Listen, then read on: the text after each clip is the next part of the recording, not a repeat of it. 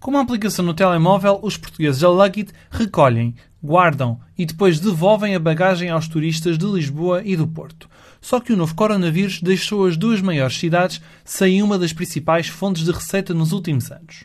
Nos próximos 5 minutos, vamos contar-te como esta situação levou a Luggit a aplicar um novo produto no seu modelo de negócio. Olá, sou o Diogo Ferreira Nunes e estás a ouvir o quarto e último especial do podcast das startups dedicado ao novo coronavírus e que conta com o apoio da comunidade 351.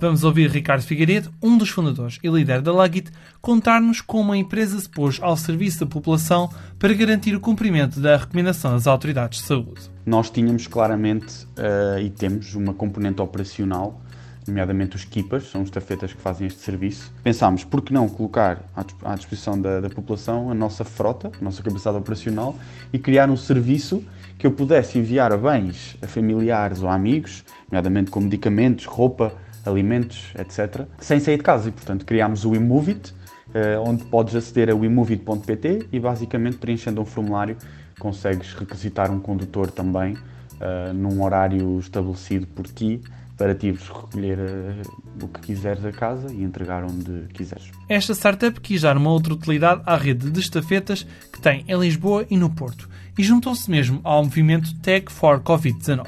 Eu pensei nisto, sinceramente, no domingo antes. Uh, à declaração do estado de emergência, porque realmente estava a pensar de que forma é que nós poderíamos aproveitar a nossa capacidade operacional, colocando-nos a fazer o bem da sociedade e ao mesmo tempo sabendo que uma das mais-valias da startup é a capacidade de mover rápido e flexibilidade. E falei com os meus co-founders nessa tarde. Na segunda de manhã falámos com a equipa toda logo às nove e foi brutal a capacidade de, de fazer acontecer que a malta demonstrou. E foi também nesse dia que nos inserimos no, ou seja, na segunda, dia 16, e foi também nesse dia que, que entramos no movimento Tech for Covid-19. A mudança permitiu à Luggit associar-se a projetos de combate ao desperdício alimentar e ajudar os mais carenciados. Logo no primeiro dia tivemos um, um fizemos um acordo, uma parceria com a Too Good To Go, onde entregámos várias refeições em parceiros deles ao Hospital Santa Maria, aos profissionais de saúde, e estamos agora também Uh, por exemplo, uh, uh, em parceria com a Zero, a Zero Desperdício e a Positive Benefits, ou seja, estas duas entidades mais a WeMovie constituem o programa Zero Fome, foi assim que nós lhe chamamos internamente, e, e já entregamos no, numa mercearia social de Penha da França uma carrinha cheia de alimentos doados pela Áreas, fomos buscar ao aeroporto e entregamos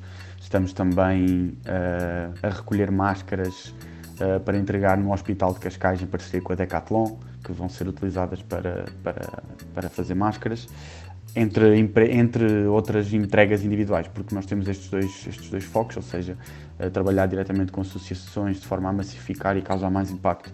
E depois temos o peer-to-peer, -peer, pessoa para pessoa, e o feedback aí tem sido positivíssimo várias pessoas já estão a usar a segunda vez e tudo, e portanto tem sido brutal. Também em termos de aceitação e de recepção de candidaturas de voluntários para fazer de keepers, também tem sido muito positivo. Mais do que tornar definitiva a mudança de negócio, esta aposta temporária pode permitir a esta startup tornar-se mais conhecida e contar com uma equipa mais motivada. Diretamente, eu não vejo como um futuro uh, que a Legit deixe de transportar bagagens e se foque em transportar uh, outras coisas no short term, no, no same day, entregas same day, porque aí entraríamos em conflito com algumas plataformas já existentes e com muita força mundialmente, uh, mesmo até a questão das comidas e etc. E portanto nós temos uma vantagem competitiva com a lei túnica à escala mundial. Agora também sabemos que temos um grande desafio até que isto volte à dita normalidade, mas não vejo sinceramente que possamos redefinir completamente e alterar completamente o nosso core uh, para este serviço. Agora, o que vejo sim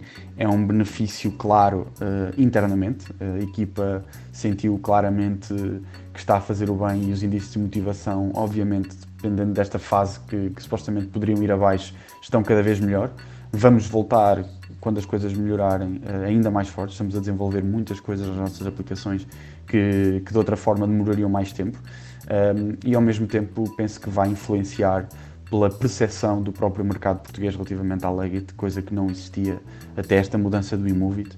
E portanto acho que nós, como marca, como empresa, podemos beneficiar não só do desenvolvimento tecnológico, como também de credibilidade junto do mercado onde, de onde estamos inseridos neste momento, que é o Porto e, e Lisboa. Fica por aqui o quarto e último especial do podcast das startups. Ouve e subscreve-nos no Spotify, Apple Podcasts e outras plataformas. Se quiseres juntar-te à comunidade 351, basta ir a 351.network e pedir o teu convite. Obrigado pelo teu tempo, fiquem atentos e também fiquem em casa.